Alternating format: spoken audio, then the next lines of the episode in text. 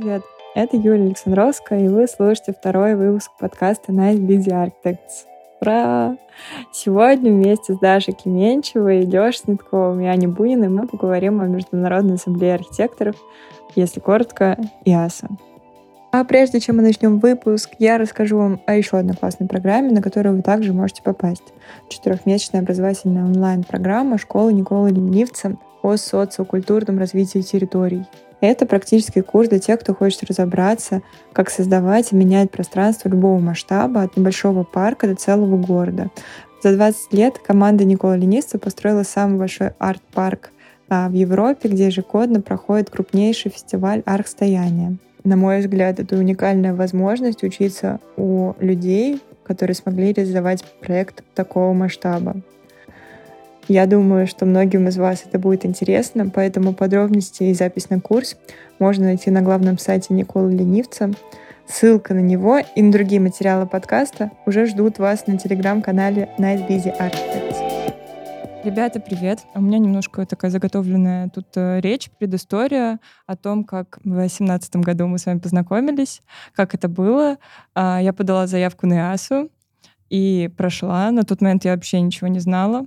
Ну как ничего? Я слышала какую-то рекомендацию, у меня никто из знакомых не ездил, и что я сделала первым делом? Я залезла в Инстаграм, смотрю, я Раша. Ну, очевидно, что, наверное, это участники из России. А, я понимала, что это какой-то глобальный воркшоп, где очень много студентов со всего мира. И когда я увидела аккаунты Асараши, я просто была немножко в шоке, потому что это было настолько весело, настолько круто. Это все а, казалось какой-то большой-большой мечтой поехать а, с такими классными ребятами, заинтересованными, веселыми а, и позитивными, поехать еще куда-то вместе с ними учиться, ну просто типа комбо. И я помню, я была уверена, что меня не возьмут. Это все такое недостижимое, и попасть в эту тусовку действительно сложно. Ну, как я сейчас понимаю, так и есть. Итак, сегодня я пригласила к разговору о а, Дашу, Лешу и Аню. А Даша и Леша были теми людьми, которые отбирали те самые заявки на протяжении очень многих э, лет. Сколько это? Ну, с 16 года. И вы были теми людьми, которые отсматривали эти Google формы, э, все эти задания выполнены каждый год, и, значит, распоряжали судьбы людей, кто поедет, кто станет частью этого сообщества, а кто будет смотреть э, из Москвы эти сторис и страшно завидовать, страдать. наверное, страдать. Страдать. Так и было. Я думаю, у многих так и было. По крайней мере, мне так рассказывали. И Аня. Да-да. Это участник двух ИАС. Правильно? Мне кажется, уже больше. Да, ну, получается, трех, да. Трех ИАС, и ты еще и участвовала в Сезаме, да. Угу. А, о том, что такое Сезам, поговорим чуть позже, и почему вообще мы это сейчас упоминаем. А, но начать стоит с того, что вообще такое АСА. И АСА — это ассамблея студентов-архитекторов. Ребята уже начали смеяться до начала подкаста о том, что это ассамблея, потому что не хочется говорить об этом так формально.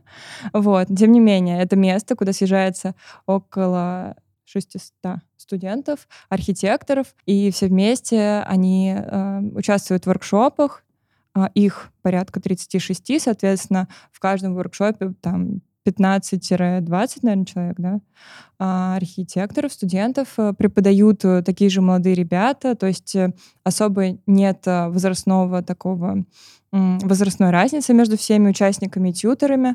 И, значит, на протяжении двух недель ребята а, много работают, много пьют, и почему я выделила только эти два формата, потому что на деле все так и происходит. И, ну и мало а, спят. И много, да, мало спят и много общаются. В принципе, ничем не отличается от обычного дня архитектора, от обычных да, двух может недель. быть, может быть. Итак, а, Даша, расскажи, как происходит отбор студентов и почему именно вы занимались этим отбором? У каждой страны есть э, национальные представители. Их по две штуки на все-все страны, которые участвуют. Их порядка 60 лет, около того. Ну, потому что ИАСа, в принципе, это Европейская ассамблея, в этом как бы изначально весь прикол.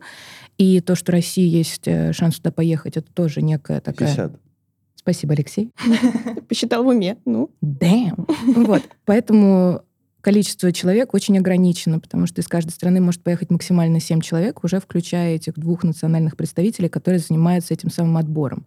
Мы, конечно, с тобой сейчас в Москве, и нас интересует то, как мы отбираем людей, но основное событие, которое там, э, не, не представляет такой вот этой драмы отбора. Мы, нам это сложно представить из-за специфики нашей страны. Можем об этом чуть позже поговорить. Как мы отбираем людей? Ну, честно, ситуация сложная, потому что школ в России архитектурных очень-очень много.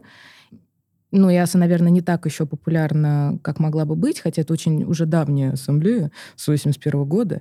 Она началась в Ливерпуле, и вообще это прекрасная, долгая романтическая история. Ну, а что ты от меня хотел? Как бы, да. Но я к тому, что это какая-то штука, которая живет уже очень-очень много лет и исправно работает. И Россия вот всегда принимала в ней участие, но, безусловно, это сложно отправить от нашей огромной-огромной страны всего лишь 7 человек от э, какой-нибудь горячо любимой Бельгии тоже сложно, потому что у них может быть страна поменьше и так далее, и так далее, но архитектурная культура, например, выше и там подач еще больше, например, чем у нас. Ну, я примерно говорю. Значит, если конкретно переходить к тому, как мы отбираем людей, вот уж сколько яс у нас было, мы стараемся, во-первых, увеличить всегда это количество. То есть либо за счет того, что мы с Лешей были тьютерами, либо мы не входим в состав э, команды, потому что, конечно, из семи человек, если мы двое уже занимаем места, это уже проблема. Вот. И поэтому, если мы в идеальном сценарии обсуждаем семь человек, то мы всегда пытаемся придумать какие-то классные задания, и та самая анкета, она тоже с какими-то фишками своими, чтобы максимально попытаться раскрыть человека в каких-то неочевидных даже вещах. Нам не интересно увидеть какой-то самый проработанный проект или э, какой-то просто... Вот твое видео даже, вот ты говоришь, ты не ожидала, что ты пойдешь в команду. Это ну, не, не могло быть даже правдой, потому что когда ты отправил свою заявку, у тебя была анкета заполнена настолько искренно, чувственно, и там были какие-то очень трогательные моменты в эссе, и потом ты свое видео приложила, которое, ну, безумно попадало в сердце той темы, а, которая была, а, ну, была в тот момент на ЯСе. Потому что каждая ЯСа проходит в специфическом месте где-то в Европе, там, я не знаю, на заброшенном, а, на заброшенной финской фабрике или еще что-то, или еще что-то. У нее есть какая-то глобальная большая тема, которую все обсуждают эти две недели, которые Э, определяют, какие воркшопы на ней будут. И те же участники, которые выполняют эту задание, эту заявку, они должны как-то попасть в этот, в этот ритм э, того, о чем говорится в этом году. И, безусловно, мы, конечно, смотрим на то, что происходит у нас в стране, потому что у нас в Москве уже и Маша, и Мархи из себя представляют очень интересные какие-то истории, иногда полярные, иногда... Ну, короче, это очень все интересные люди. Как выбрать, это очень большой сложный вопрос. Мы всегда стараемся делать очень разностороннюю команду. Мы с Лешей очень долго, на самом деле, беспокоились по поводу того, насколько мы хотим продвигать ЯСУ из Москвы в другие города, где не менее сильные школы, и Казань, и Новосибирск. То есть э, это, это но это сложно. И поэтому мы посмотрели на какую-то динамику, и когда пришли мы, э, мы решили начать постепенно. То есть э, с Москвы, с Мархи, потом больше стало Марша, а потом разные года появились. То есть э, в команде был баланс между помладше и постарше. Даша говорила о том, что при лучшем раскладе едет 7 человек. Вот. Но все равно это количество увеличивается в связи с хелперами и ребятами, которые приезжают как гости. Вот расскажи, Леш, про эту вообще тему, как можно поехать э, в формате не образовательном, а просто как бы за компанию. И почему это вообще существует? Мне кажется, вообще нужно туда ехать как тьютер изначально и прям строить воркшоп, потому что, в принципе, не, не вижу проблем, чтобы кого-то не взяли. Как бы, да, будет, наверное, сложно, потому что если ты не был на ЯСе, тебя никто не знает, и такие, кто вы, что это, зачем это. Но всегда можно попробовать. Можно так, можно как участник, можно как хелпер, потому что там всегда всем нужна помощь, и там, не знаю, приготовить еду, чем-то где-то помочь, даже, может быть, поучаствовать в воркшопе. Но это, правда, маловероятно, потому что скорее всего, ты будешь занят помощью всем и вся. Важнее просто пообщаться с ребятами, найти новых друзей. Как поехать на ЯСУ, если ты не участник? Дело в том, что это всегда такой вопрос. То есть ЕСТом можно, и проще это сделать тоже через национальных представителей, потому что Леш правильно сказал, когда никто там не видит твой воркшоп. Ну, это, во-первых, тьюторская история, она более такая объективная. То есть, если у тебя крутой воркшоп, тут как бы к тебе никаких вопросов нет. А если ты хочешь поехать к хелперам или гестам, это такие формы...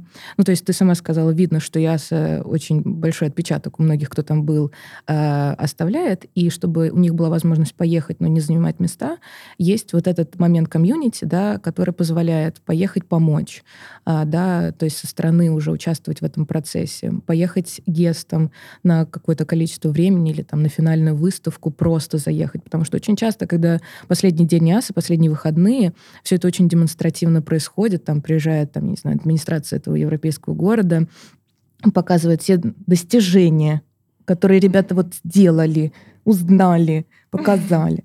Вот. И э, все это очень классно, открыто и демонстративно. Плюс у ИАСа есть какие-то еще ивенты ну, в течение года, мы, наверное, попозже об этом поговорим, но параллельно даже, если не сама ИАСа, то вот это Э, комьюнити, которое что-то делает. То есть там настолько активные ребята, погруженные в архитектуру и все, что с ней связано, около там от кино до домино, не знаю. Но, в общем, э, они все время что-то делают. То есть как только ты знакомишься с хоть каким-то кругом, у тебя начинается такое сарафанное радио, ты узнаешь о каких-то конференциях, что-то там какие-то литовцы устроили какую-то галерею, кто-то там куда-то едет. Ну, в общем, постоянно какая-то движуха. И э, ты вот сказала тоже, Юль, что Яса выглядит как какой-то такой лакомый кусок, но на самом деле этого очень много в Европе уж точно. Ань, расскажи, пожалуйста, как строится система воркшопов, сколько их вообще бывает, какие, и вообще мне очень э, было важно пригласить тебя, потому что ты участвовала в архитектурном воркшопе с неархитектурной такой неочевидной интерпретацией. Расскажи, как ты вообще выбрала именно его среди 36 других? У меня вот первый воркшоп, который был в Хорватии, он был танцевальным. Ну, то есть э, из-за того, что у меня было какое-то прошлое около такое, то мне на самом деле было интересно и важно, как можно посмотреть на архитектуру с другой стороны, то есть с позиции уличной мебели или плитки. Мы просто были единым организмом в какой-то момент. Мы ходили по городу, молчали и исследовали город таким образом. Ложились на, не знаю, на набережную, там, катались по полу, делали какую-то дичь. Но при этом со стороны это выглядело просто как ну, полный идиотизм. Как будто бы все мы со, ну, собрались с общим диагнозом. Ну, ужасно. Но а, после этого у меня действительно открылось какое-то новое воззрение. Я встала как будто бы в другую позицию, рассмотрение, что такое архитектура и как можно применять э, даже в проектировании. Я не знаю, на самом деле выбор воркшопов — это то, чем чего тебе не достает в твоей учебной жизни. Ну, то есть, если тебе не достает стройки, то ты идешь типа строить. Если ты хочешь более какой-то перформативный характер, или ты больше хочешь говорить, не наговариваешься ты во время учебы, ну вот хочется тебе потрендеть с кем-то, ты идешь какие-то сторитейлинги и тому подобное. Вот. Мне не хватало именно чего-то чего-то очень абстрактного. Мне понравилось, как Аня сказала, что воркшопы выбираются в зависимости от того, чего тебе не хватает в твоей там, обычной будничной жизни и в твоей учебе в основном вузе. Вот, у меня э, моя единственная аса была тоже в Хорватии. А, в 2018 году, и тогда я чувствовала, что вот эта академичность образования на меня просто съедает, и я не умею а, выходить как бы за рамки привычного в проектировании, да во всем что угодно. Меня как будто бы сковывали эти рамки во всем, и я чувствовала себя какой-то забитый, что ли. И тут 36 э, воркшопов, я читаю описание, я понимаю, что нет, это явно не строительство, это явно не что-то суперформальное и такое адекватное. Я хочу попробовать что-то принципиально новое. И мы две недели изучали э, руины, разрушенные здания, мы ходили по реке, э, по этим прекрасным почему-то ну, то есть их было действительно много. И мы изучали все эти заброшенные здания, их дух, их романтику и поэтику, и в том числе эротику, и пытались понять для себя, что есть вообще эротика в архитектуре, тем более в заброшенной архитектуре. И финалом а, всего этого действия была выставка. И как бы каждый, что смог собрать, какие материалы, там, фотографии, рисунки, какие-то... Чертежей там, естественно, не было. А, может быть, кто-то писал, по-моему... Да, кто-то писал стихи, а, вот. И не так важно, на самом деле, что мы сделали в итоге, потому что важнее то, что мы научились на что-то смотреть по-новому, и мы научились как-то как раз-таки выходить из этих рамок. И вот я поэтому сказала, что мне потом, ну, я даже не смогла представить, что я вернусь обратно в Мархи, потому что как будто бы я научилась уходить от этих рамок, и как будто бы надо дальше двигаться в эту сторону и как бы идти в сторону какого-то раскрепощения, в том числе и в проектировании. Все равно все сводится к достаточно бытовым вещам, то есть вся эта романтика, она все равно влияет. Да, я хотела добавить, э, просто мне кажется, это очень важно. Мы так про Ясу тоже говорим с разных сторон, сейчас ее обсуждаем, но тот та мысль, на которой она была изначально построена, это альтернативное образование. И вот эта небольшая разница между тьютерами и участниками, вот эта свобода выбора, которая на самом деле является э, воркшопа градиентом, то есть от чего-то суперматериального к чего-то суперабстрактному или вообще не связанному с архитектурой. Все это нацелено на то, чтобы ты через все возможные пути занимался своим любимым делом, и как раз у тебя не было этих рамок. И ИАСа, будучи вот этой альтернативой, дает тебе какие-то варианты, о которых ты и не думал. И вот тоже, как ты сказала, что какой именно результат, даже если он очень красивый, потому что на Ясе очень часто бывают качественные вещи, которые мы потом видим на всяких сайтах тыр, пыр и так далее, вот этот процесс, он превалирует над всем этим, потому что то, что происходит в течение двух недель, то, как ты режешь овощи, ань, под классическую музыку, а кто-то изучает руины, как это все разрушается и задается какими-то невероятными вопросами, или просто вечером сидит с человеком, который... И вы вообще даже не об архитектуре говорите, у тебя что-то там ёкает, и как ты что-то понимаешь, может быть, в этом мире, будучи очень юном возрасте. И куда-то, может, тебе становится понятнее, как ты и куда хочешь двигаться. Все это, мне кажется, очень сильно а, помогает не разочароваться в том, что мы делаем, потому что все равно наступает как какой-то момент, когда ты понимаешь, что насколько это все скучно, я уже черчу три недели, и вообще я не сплю, мне все это задолбало, и тут бах, и происходит что-то такое. Ребят, я очень хочу узнать у вас про ваш опыт преподавания. Сейчас можно я вот один момент, это мне прям так да. слух режет это преподавание. А. Ну, Я думала, про что-то прошлое. Ну, наверное, это важное замечание, потому что а, в нашем представлении, наверное, преподаватель — это а, старый дедушка, который ну, на тебя ругается.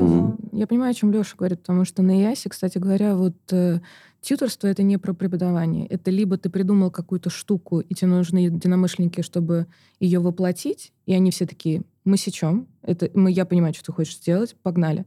Либо это просто какая-то невероятная потребность э, вот этим воркшопом, вот этим 15 человек, которые тебя вдруг окружают на две недели, просто из себя что-то такое вынуть, и каждый раз это открытие. То есть, на самом деле, тьютер становится тем человеком, который просто наружу вытаскивает, либо материализует идеи, либо вот из тебя что-то вот, вот такое эмоциональное и глубокое выносит. Ну, мне, мне кажется, еще кажется. очень важно понимать, что именно из-за этого есть равноправие между тьютерами и участниками, просто потому что вы на одной волне, и никто условно не выше.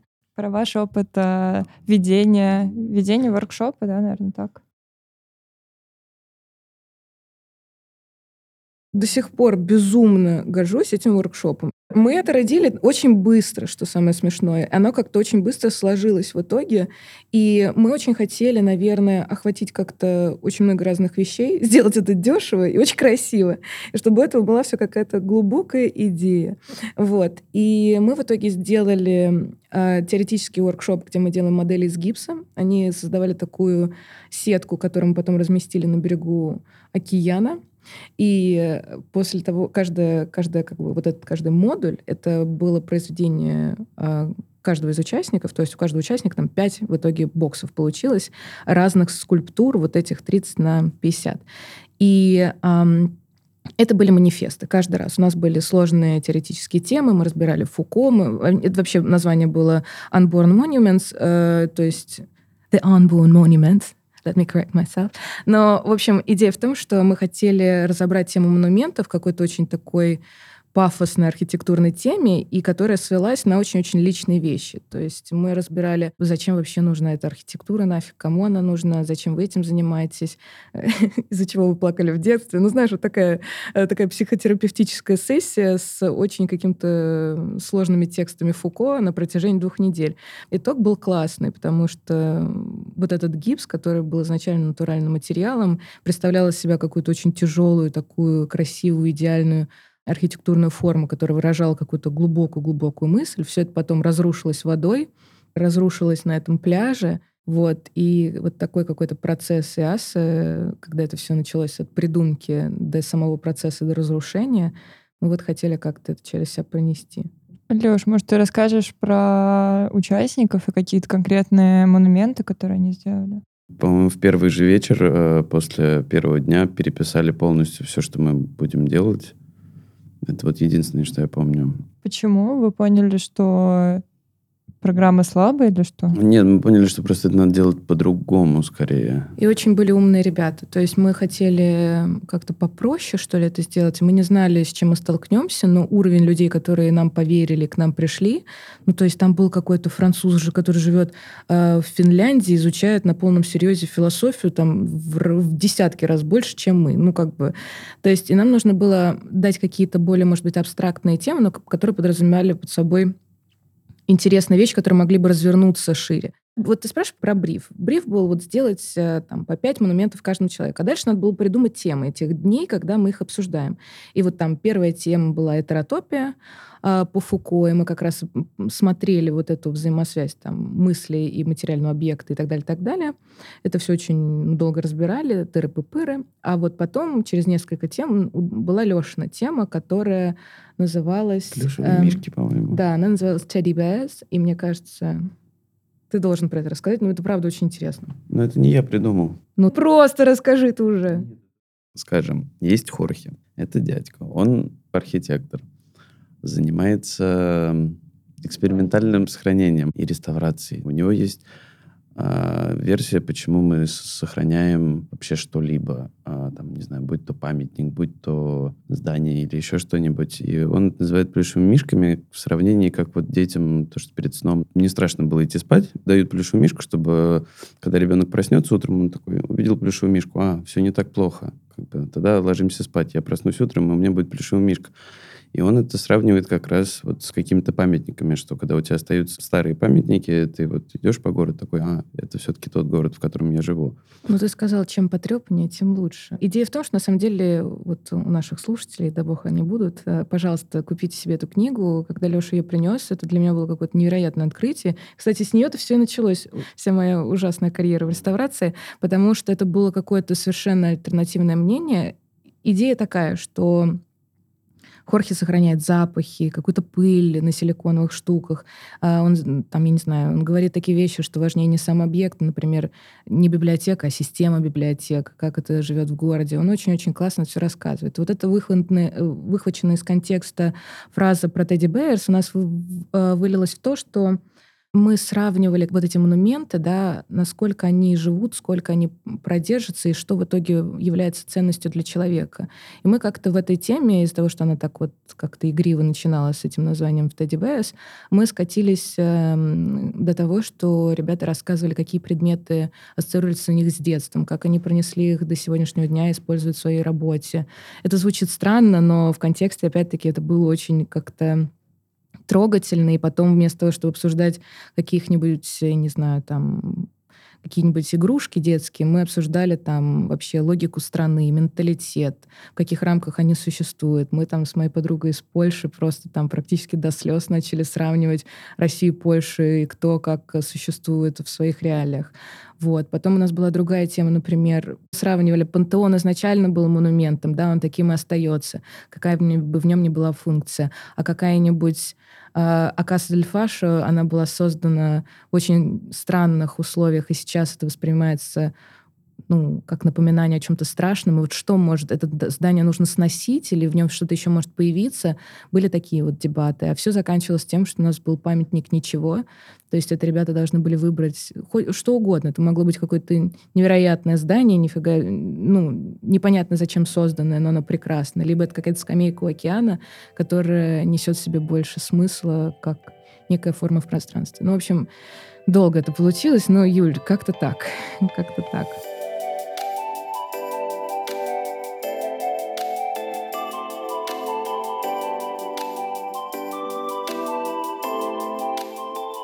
Мы начали говорить о структуре дня, вот, и мне было бы интересно, наверное, проговорить. Мне кажется, это важный такой аспект, а, как вообще строится день на ИАСе и из чего вообще состоит программа в целом. Думаю, Аня ответит. Ты проснулся, время 9.30, дай бог. Идешь, смотришь очереди на завтрак. Такой, ладно, встану в очередь, где мало людей, а там безглютеновая диета. Такой, все, нужно на воркшоп. Э, еле-еле ты идешь на воркшоп, пытаешься сообразить, что тебе вообще нужно делать. Все ребята в одной и той же кондиции, тебя это как-то, ну, красит. Э, делаешь, работаешь, восстанавливаешься, потом обед. После обеда, по-моему, опять воркшоп. Ты работаешь, строишь, потеешь, общаешься, разговариваешь или нет. В общем, много опций. А, очередь на ужин. А, это отдельный аспект, да. Круто. Я обожала очереди на ужин, потому что можно очень-очень много чего обсудить за это время. Практически все мои знакомые да, это из очереди. очереди на ужин. Да, Чтобы да. вы понимали, это 600 человек в очереди. Я Просто... иногда притворялась вегетарианцем честно скажу. Для обычных людей было мясо с мясом Прекрасно. на мясе. Ладно, ну, короче, это очередь еще и к тому, что все, все вот эти несчастные поваренки, это тоже вот те самые хелперы, которые, не покладая рук, пока ты делал свой воркшоп, ну, такие же, как ты, резали эту морковку. Да, на самом деле э, потрясающе, что ты как будто попадаешь в определенное государство, где все супер добрые, не существует воровства, обид, э, грубости какой-либо. Ну, не знаю, я с этим вообще не сталкивалась на Ясе, и, ну, как бы я человек, который все всегда теряет, я никогда ничего не потеряла, мне кажется, условно. Не, оно все находится. да, оно все находится, терял телефон, да. он находился через какое-то время, там еще что-то где-то забывал, кто-то мне что-то отдавал. Нет, даже вещи, которые я теряла, и в инфопоинте я их не находила, мне их привозили потом. У меня была такая история. Мой друг Пабло мне привез парочку моих вещей, которые он дошел случайно. Ладно, давайте к вечеру. Мне кажется, вечер. Ты начинаешь пить, собственно говоря. Смотри, да. проблема в том, что не просто все пьют, там еще и темы есть. Ну, то есть, понимаешь, тут как бы тебя так заманивают туда. То есть это все, то испанская ночь с этой страшной сангрией, куда эти страшные, страшные огненные люди кладут вообще, льют непонятно что слушатели, чтобы вы понимали, сейчас э, просто Юля закрыла лицо руками, Леша с напряженным лицом, Аня, все да вспоминают. Ну, да, Это была очень сложная ночь. Потом есть э, другие страшные вечера, как National Evening. Это когда вот, ну, немножко национализма ну, в этом подождите, едином подождите, справедливости ради стоит сказать, что всего две, на самом деле, только страшные Это ночи. неправда, ты не был на русской пати. Вообще тусовки были каждую ночь это вообще как бы неотъемлемая была составляющая всей ИАСы, и пропускать тусовку ну, должен быть какой-то весомый повод. И плюс я бы хотела, наверное, поговорить о всех этих мероприятиях вокруг ИАСы самой летней. А, что такое Сезам? Какие еще бывают встречи и как э, всем людям, всему этому огромному сообществу получается на протяжении почти всего года поддерживать довольно тесную связь и быть со всеми там в контакте. Как это ВКонтакте? Быть со всеми на Фейсбуке. Сезам. Сезам — это маленькая яса. Нельзя так говорить. Это большая яса с маленьким количеством людей. Короче, тоже тусовка, э, тоже лагерь архитектурный, только немножко меньшего масштаба. То есть там, наверное, три сотни людей, да? Не знаю, если честно. Но... Ну, там за за зависит, там может быть, и 100, кстати, может быть, и 200. Ну, там не ограничено? Ну, в смысле, это зависит от хоста, поэтому кто как придумал. Ну да, это зависит, но мне кажется, это еще зависит еще от бюджета, потому что явно как бы бюджет всегда стоит на острие вопросы. Плюс не надо это выигрывать, что самое главное, потому что выиграть ИАСу — это отдельный геморрой. Ну да, если... А Сезам да, ладно. Говоря о Сезаме, то есть по факту э, ребята просто осуществляют свой пропозал на уже подготовленной территории со своей темой и таким же образом как бы отбирают ну, практически таким же образом отбирают участников, как и на АЯСу, только уже не через, по-моему, э, национальных контактов, а уже напрямую, э, скажем так, к организаторам. Вот. И на самом деле это чуть-чуть меньшее по масштабу не только из-за количества людей, но еще из-за времени, потому что на воркшопы дается всего 10 дней. И как бы 10 дней это действительно мало для того, чтобы что-то спроектировать, построить или что-то обсудить, поэтому это немножко такая сжатая история. Но от этого она не менее милая, здоровская, там, приятная, просто потому что все равно вайб абсолютно такой же, очень, ну, скажем так, приветливый, добрый, классный, смешной. Вот в Беларуси мы были в деревне Черея, и я просто, я тогда уехала, это было в мае, я уехала тогда из какой-то супер зачетной недели, ну не зачетной, но у меня была сдача, и мне было так хорошо, там я просто отлучилась от этого мира, перенеслась в какую-то другую реальность с приятными ребятами, с приятными э, впечатлениями, и ну, условно, с приятными деятельными такими какими-то вещами. Я участвовала сразу в нескольких воршопах, если честно. Вот, ну, потому что как-то я не могла определиться, запараллелила, запараллелила меня немножко. Со многими ребятами, которые, с которыми я потом тусовалась, и именно и на Ясах, я познакомилась на Сезаме. Вот, так что если вы хотите посмотреть, что такое Яса, вы можете прекрасно поехать также на Сезам, потому что это, в принципе, очень похожая история.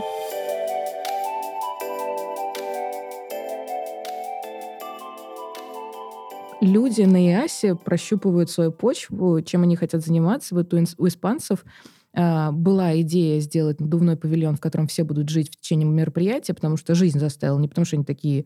А, нам просто было негде жить, они такие, ладно, мы надуем такую штучку, вот, которая в 70-х э, была популярна, да, во дворе школы, раз нам никто не дает площади, мы просто надуем, и все будут там спокойненько спать. А надувать мы ее будем холодильными установками, а потому, не обычными. Ну, потому что они в тот момент не догадались. Но они подморозили 120 человек, и после этого зарабатывают прекрасные деньги. Вся Ибица живет на этих надувных павильонах, она путешествует по всем э, музыкальным фестивалям. Это просто, ну, ребята сделали бюро из того, что они просто сначала сделали мероприятие для ЯС. Надули таких... бюро. Ну, в общем, да, да, таких случаев несколько. Э, такой же разговор можно и про семью, в принципе, поговорить, как люди делают не только бюро, но и семью, ну, неважно. Вот как Аня прошла весь путь партисипанта, и не только. Мы еще и готовили бидинг. И это было отдельное страдание, это была отдельная вообще частичка сердца, которая забрала это сраное ясо в очередной раз. Вот. Но, в общем, это Сейчас очень мы такое... очень счастливы, что мы проиграли, мне кажется. Да, мы очень счастливы. Мы сразу поняли, что мы очень счастливы, но, в принципе, было обидно. Поэтому, ладно. Я вам говорил. Чтобы ввести в курс дела, а, ребята в девятнадцатом году, если не ошибаюсь, подавали заявку, чтобы ЯСА проходила в России, сделали достаточно классный пропозал, по случаю юбилея. Чтобы провести всю эту историю в Вышнем Волочке, правильно? А, в небольшом городе между а, Москвой и Питером. А, но, к сожалению, судьба распорядилась иначе. Ну, уже к счастью, ты же Уже к счастью. И в итоге ребята устроили такую мини-асу на 4 или 3 дня. Даже не аса, не знаю, какой-то свой формат придумали на три дня, и ребята точно так же, ну, уже небольшой компании, там у нас было человек а, там 30, может, меньше, а, из разных стран приехали в февраль или там март, в общем, было холодно, и все мы поехали в, в этот вышний волочок, о котором я, если честно, вообще не знала без вас. А, и там а, ребята провели нам небольшой воркшоп, где мы, изучая город, а, смогли выдвинуть какие-то свои тезисы и их воплотить на ткани, которая в итоге висела там на главной площади города. Вот. Это было все очень романтично и классно. И это вот как раз-таки, наверное, в копилку таких дополнительных мероприятий, которые идут.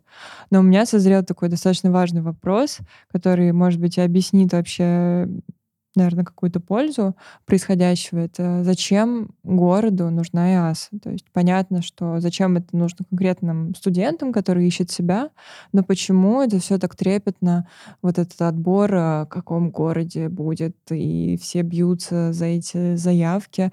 Ведь в случае с Олимпиадой все понятно, тут коммерческая прибыль. Что является бонусом ИАСа у, для городов? Ну, мне кажется, что в любом случае каждая яса э, выявляет какую-то проблематику и пытается думать в каком-то гуманном условно русле. И по факту каждый город действительно имеет какую-то свою череду проблем, которые, возможно, могут быть решены с помощью ЯСы. То есть это новый какой-то вдох э, в город, какое-то видение, какое-то, ну не знаю, развитие путем вот таких вот очень маленьких, больших действий на самом деле. И мне кажется, в этом фишка. Ну, то есть э, даже если вот начинать с истории, да, 1981, ну, то есть там вообще была именно такая, по-моему, позиция, что просто да, вот собрались студенты, и вот давайте помогать городу. Там друзья друзей просто собрались такие, надо что-то сделать. Там же в Ливерпуле было... Да, то есть 80-е в Ливерпуле это бесконечно... Да, это безработица, это забастовки, протесты бесконечные. То есть это очень такое депрессивное состояние города. И ты очень правильно задала вопрос, потому что у него есть лирическое объяснение и практическое. Вот лирическое — это про тот самый э, дух, про ту самую комьюнити, как вот мы в своем бидинге говорили, это когда к тебе домой приезжают гости, ты, а, начинаешь ценить то, что у тебя есть, ты хочешь показать лучше, ты начинаешь как-то по-другому относиться к окружающим, потому что гости тебе начинают указывать на то, блин, да посмотри, у тебя вот это есть, и вот это, а тут чуть-чуть подправить, и будет очень-очень классно. И вот это вот обмен, да, это вот какое-то подстегивание тебя в твоем месте, оно порождает какие-то позитивные перемены. А, Яса не может решить всех вопросов. У нее нет такой цели. А, она действительно хочет убить очень много зайцев, но никогда не будет это решением проблемы какой-то глобальной в городе. Но, тем не менее, Э, какие-то важные выводы из целой ИАС, из всех воркшопов, потому что тьютеры как раз нацелены на то, чтобы как точно, точечно обратить внимание на определенные проблемы, предложить какие-то решения, которые, возможно, не кардинально что-то изменят, но включат комьюнити внутрь этого процесса. Я сейчас говорю про локальных ребят, да, то есть про жителей, про местных, увидят их точку зрения. Администрация показывает, насколько она погружена вот в этот как бы житейский уровень проблем, да. Э, с точки зрения глобальной, ну, вот я могу сказать, наверное, про нас, потому что я не знаю, зачем Дания АС, я не знаю, зачем там Швейцария АС. Иногда это личные амбиции людей, которые это делают, иногда это школа, иногда это просто захотелось, иногда тема очень, как вот туризм в Швейцарии, вот у них есть проблема, что у них очень много туристов, вот они ей занимаются, понимаешь? И, а у нас проблема совершенно другая. У нас жопа. Ну, то есть вот, вот наша проблема по очень многим параметрам. И самое классное, что подрастает поколение, которое очень хочет что-то с этим делать. Но вообще не знаю, с чего начать, потому что с точки зрения архитектуры урбанизма у нас столько места, столько проблем, и, и, и это очень важно. И как раз мы начали с того, что иногда опускаются руки в нашей профессии по многим причинам, потому что не хочется сделать некрасиво. Ну, некрасиво я подразумеваю бездарную какую-то архитектуру, которая вообще непонятно кому нужна. Заниматься какими-то социальными вещами тоже радости не всегда от этого много. Ты начинаешь искать свое место, где ты можешь приложить свою страсть, эмоции и так далее. Что я смогла бы сделать для России, вот мне кажется, нашему кругу было понятно.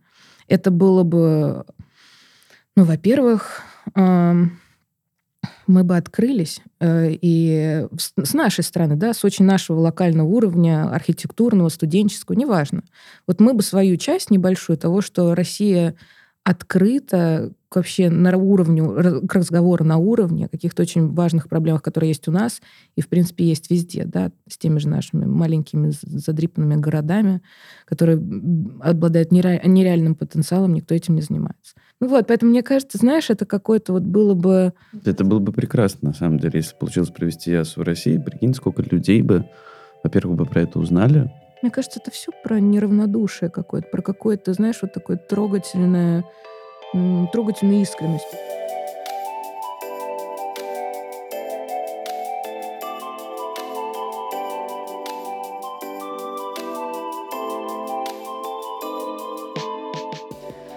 У меня есть для вас завершающий вопрос. Он а, имеет такую романтичную окраску. Вот. И мне кажется, что это неизбежно в разговоре про Ясу, потому что ты не можешь приехать равнодушным. Ты либо это все ненавидишь, я не знаю, есть ли такие случаи, либо ты это обожаешь, и тебе это снится, и ты вспоминаешь а, об этом как о чем-то великолепным. И я понимаю, что вы ребята из второй категории. Так вот, а в какой момент а, возможно, это было на самой Асе, возможно, это было, когда вы уже приехали, вы поняли, что это было просто шикарно, невероятно круто. Я в первый день это понял. Ну, невозможно выбрать один. Я сейчас пытаюсь в своей голове выбрать один. Это Нет, я- невозможно. Я, помню, когда мы в Литве на пляже со всеми пели под гитару, и там были, было бывшее СССР и несколько французов. Это издеваетесь? Я, у меня каждый день был запоминающимся. Я, я даже не могу вспомнить, какой был ярче какого, потому что тоже все завязано, на самом деле, на людях в основном. Ну, то есть, э, какое бы красивое место не было, в котором бы проходила бы яса, какая бы невкусная или вкусная еда не была бы там, и какой бы ты пьяный или не пьяный не был бы там, все завязано на людях. И я не знаю, самые трогательные моменты. У меня были такие два важных а, момента за эти две недели. А, Конечно, я тоже могу сказать, что у меня с первого дня мне все показалось супер крутым, и сначала душ и туалет на улице меня напугали, но об этом вообще, об этом страхе я забыла где-то в середине первого же дня. Но такой прям яркий переломный момент был, когда а, ребята устроили тусовку в заброшенном особняке в Хорватии. А, это было круто, да. И э, в какой-то момент а, мы туда все тихонечко начали приезжать на такси, либо идти пешком туда.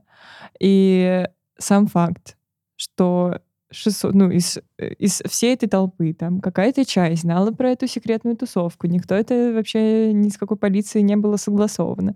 И мы просто перелезали там через забор а, и заходили на территорию этой не знаю, даже какого-то особняка. При этом это было на берегу моря, то есть там можно было спуститься и поплавать. И в какой-то момент я понимаю, господи, что происходит? Типа, мало того, что я на таком крутом вообще событии, тут еще просто супер какая-то рандомная тусовка. И это было все настолько красиво. Ну, заброшенный особняк, это же просто вау. И второй момент был, когда в последний день, уже, по-моему, закончилась даже программа, я повела друга своего Антона а, в одно из заброшенных зданий, которые мы смотрели на воркшопе. Вот, и получается, что уже многие начали паковать чемоданы, и мы пошли вот в эти свои свободные последние два часа а, на эту заброшку. Она находилась у моря, и мы смотрели там закат, а потом мы шли обратно минут 40, и все эти 40 минут ко мне приходило вот это вот осознание, что это вообще такое было. И сам факт того, что у нас есть еще буквально там полдня, чтобы в этом всем еще побыть, и что это вот, вот эта вот секунда, когда ты понимаешь, что скоро закончится, но она у тебя еще есть, ну вот это прям просто вообще магический какой-то был момент. И я прям очень часто воспоминания свои возвращаюсь. Ты вспомнила, Даш? Да, я вспомнила, но, наверное, какой-то, который я хочу выделить, это был не совсем на Ясе, а это было биеннале, вот, архитектура. И в какой-то момент я просто помню это ощущение, что на улице Грибальди а, там просто какой-то гигантский стол собирается в этом ресторане, и там люди просто от 40 лет до 18, все, кто был когда-то на Ясе, и просто все пьют, радуются, рассказывают какие-то истории. Никакого барьера. Все эти люди впервые друг друга вообще увидели. В тот же день, мне кажется, я уезжала. Мне нужно было ехать в аэропорт. И я и в этот день приезжал Йонас. И мы на минуте встретились на площади. Просто он бежал. Мы просто встретились, обнялись, и я уехала в аэропорт. Вот такие какие-то моменты. То есть они абсолютно вне каких-то временных рамок, вне каких-то просто постоянного знакомства, ничего такого, вот какая-то такая вот абстракция. Вот. И, ну, что-то еще было, но я не знаю, наверное, даже не могу, но их очень много было. У меня вообще с Ясой какой-то love-hate relationship, если честно, потому что я, мы, мы вот так сидим тут, типа, о боже, как это классно. Я просто вспоминаю, как я орала, как я истерила, как у меня в Дании две ноги вывихнулось просто от психосоматики уже. Просто Леша впервые в жизни его было меня жалко в Дании, потому что я так разрыдалась. Ну, такой, ну все, ладно, не буду я реагировать на Да, это. Кстати, мне кажется, мы вообще не затронули какие-то негативные аспекты.